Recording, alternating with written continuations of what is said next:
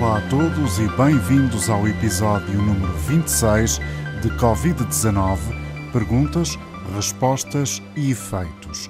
Em cerca de 10 minutos vamos esclarecer algumas dúvidas. Esta semana, a OMS, Organização Mundial de Saúde, admitiu a transmissão do novo coronavírus pelo ar e pediu também para que fossem evitados os espaços fechados.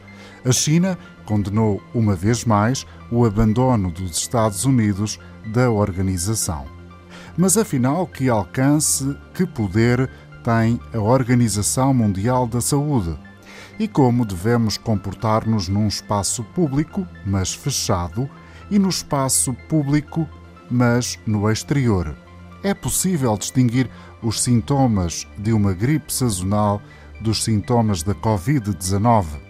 Neste conjunto de perguntas e respostas, neste episódio, vamos ouvir o investigador em saúde pública André Peralta Santos, o decano professor de pneumologia da Faculdade de Medicina do Porto, Agostinho Marques, mas também o advogado Pedro Carreira Albano, que esclarece eventuais dúvidas sobre a utilização de álcool gel à entrada de estabelecimentos comerciais. É de resto com Pedro Carreira Albano que começa este episódio.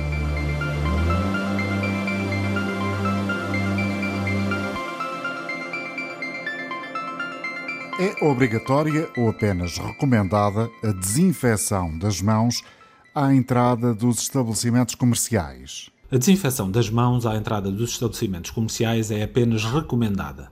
Uma das várias recomendações instituídas pela Direção-Geral da Saúde é a desinfecção das mãos com uma solução à base de álcool ou com água e sabão à entrada e à saída dos estabelecimentos, sendo um dever dos estabelecimentos assegurar a disponibilização das referidas soluções desinfetantes.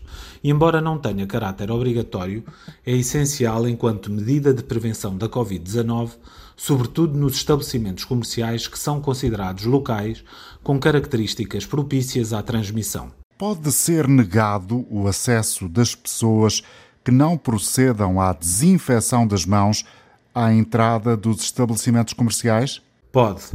À partida, o acesso aos estabelecimentos comerciais é livre. No entanto, esse acesso ou mesmo a permanência num estabelecimento pode ser recusado a quem perturbe o seu funcionamento normal, nomeadamente recusando-se a cumprir normas de funcionamento impostas por disposições legais ou privativas do estabelecimento, bem como por recomendações das, da Direção-Geral de Saúde, desde que essas restrições sejam devidamente publicitadas. Assim, caso o estabelecimento adopte as recomendações da Direção-Geral de Saúde, é possível recusar a entrada de pessoas que não desinfetem as mãos à entrada do estabelecimento, à semelhança do que acontece com a utilização de máscara. Cada estabelecimento pode obrigar às suas próprias normas que fiquem, por exemplo, à margem das leis publicadas?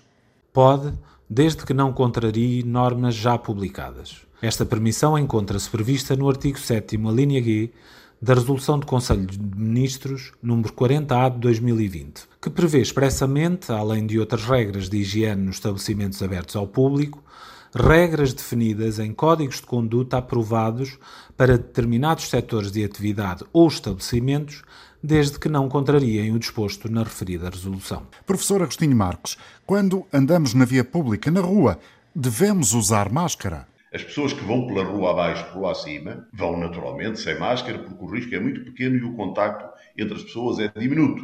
Pode haver uma proximidade no momento em que alguém se cruza com outra pessoa, mas o risco é significativo ao fim de minutos e não instantaneamente. Agora, sempre com uma máscara no bolso, porque onde quer que se entre, que agrupe pessoas, seja no trabalho, seja numa farmácia, seja numa bomba de gasolina, para ir pagar ao interior, onde quiser é preciso absolutamente pôr máscara. Mas percebendo bem estas duas situações, no exterior não faz falta, dentro faz. E é preciso lavar as mãos muitas vezes por dia. Quando recebemos em casa comida que encomendamos, devemos ter algum cuidado especial na recepção das embalagens? Na manipulação, sobretudo da embalagem, o exterior da embalagem, deve passar um pano úmido com água e, e detergente antes de abrir. Hoje já as pessoas já se esquecem disto, mas é preciso manter o mesmo nível de atenção que tinha no começo. Globalmente, sabe, é mesmo esta a questão.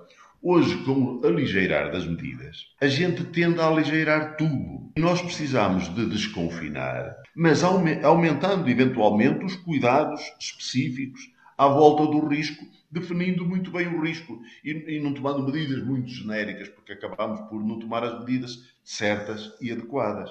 Apesar da Covid-19, continuam a existir gripes e constipações. Como é que as devemos distinguir? Não há diferença nenhuma entre os sintomas de uma infecção banal e, e o Covid. O Covid, frequentemente, é muito leve, portanto, é igual a qualquer pequena infecção. Em qualquer destas situações, faça um teste. Todas podem ser. E é por isso que, apesar dos testes estarem a ser feitos a pessoas sintomáticas, é, só uma percentagem muito pequena das pessoas testadas é que tem Covid. Portanto, não, não temos maneira nenhuma, nem um médico mais experimentado, perante o doente que tem na sua frente com queixas respiratórias agudas, portanto, uma infecção banal, o que quiser, não pode ter a certeza se é ou não é Covid. Pode ser muito improvável uma constipação ser Covid se estivermos a falar em Vieira do Minho, onde a doença é muito rara, neste momento.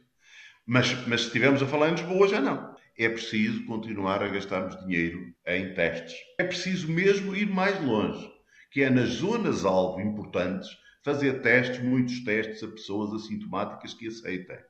André Peralta Santos, médico de saúde pública, investigador na área da Universidade de Washington, colaborou já com a Comissão Europeia e a Organização Mundial de Saúde. Ele fala, neste episódio, desta entidade da OMS mas também do processo de desconfinamento em Portugal e como as estações podem influenciar a pandemia, como o verão e o inverno podem ser determinantes na propagação do contágio ou não.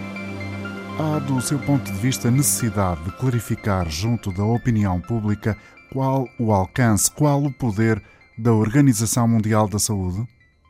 eu acho que muitas vezes as pessoas têm uma expectativa um, em demasia sobre aquilo que é o poder da, da, Organização Mundial de Saúde, que é também uma organização política que tem no seu uh, órgão de governação uh, delegados de, uh, de Estados-nação. E, portanto, tem também uma componente técnica, mas tem também uma componente política. E depois, da dimensão e das responsabilidades. O orçamento da OMS é mais pequeno do que o orçamento de marketing da Coca-Cola. E isto coloca as, coloca as coisas em perspectiva de uma organização a quem uh, os Estados e colocam a confiança de gerir programas vacinais em países com menos recursos de, de emissão de todas as, as normas técnicas. Como avalia a forma que aconteceu o processo de desconfinamento? Na globalidade, eu acho que os portugueses perceberam bem as mensagens, perceberam quando é que se tinham que confinar em casa para uh, evitar a situação que se viveu em Itália. E depois, parece-me a mim, que o uso de máscaras é agora muito mais, uh, muito mais generalizado e até muito mais generalizado do que aquilo que seria de pensar em março, que se, que se dizia que uh, os países europeus não tinham esta cultura de uso de máscaras. E o que é facto é que agora têm. Perceberam bem essa mensagem em relação ao papel, uh, ao papel dos jovens e ao de retomar da, da, daquilo que é a vida normal. Eu acho que o que temos que perceber é que não vamos retomar a vida como antes da pandemia. Há aqui uma nova normalidade que impõe algumas, algumas restrições, mas uh, não podemos pensar que a resposta é voltar a confinar toda a gente em casa. O que devemos fazer é realmente apostar em uh, comportamentos sociais que sejam responsáveis, o uso de máscara e reforçar estas mensagens e reforçar outras mensagens que eu acho que podem não ter passado tão bem, como é o facto de, se tiver algum sintoma um, ou que se sinta ligeiramente doente, para não ir trabalhar ou para não colocar os filhos uh, uh, na escola ou na creche. Uh, e esta é, um, é, uma mensagem que eu acho que tem passado pouco, apesar de nós sabermos que a transmissão pode ser feita também por assintomáticos. Se nós, pelo menos, eliminarmos esta transmissão por assintomáticos e mais, o mais rapidamente possível estas pessoas ficarem com o menor contacto social possível, já é um grande passo nesta luta contra, contra a pandemia. O verão pode atenuar a pandemia? Quando a pandemia começou, havia um, a ideia que no verão eventualmente o vírus poderia circular muito menos ou deixar de circular. E eu acho que o que nos tem mostrado a evolução do vírus em Portugal e também noutros países é que esse fator não é tão determinante como eventualmente se poderia pensar.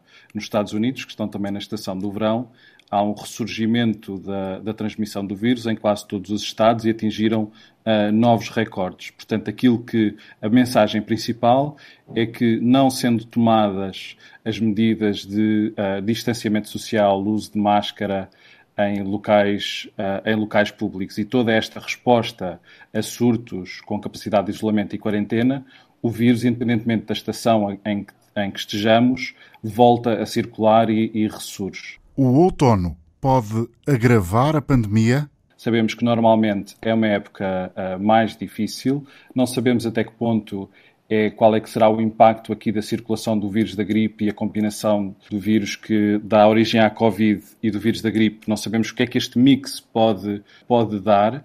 Aquilo que, uh, que eu sei, que sabemos já, é que nos temos que preparar atempadamente para esse outono e inverno que será previsivelmente difícil. E isso inclui, provavelmente, repensar a estratégia de vacinação gripal, até que ponto é que devemos ou não alargar os critérios de vacinação da gripe e de dimensionar toda a resposta do sistema de saúde para que para este previsível aumento de casos. E isso inclui termos a certeza que temos bons sistemas de monitorização da capacidade hospitalar, da capacidade de resposta da saúde pública e isso é era importante que nos, nos próximos dois meses Covid-19 Perguntas, Respostas e Efeitos.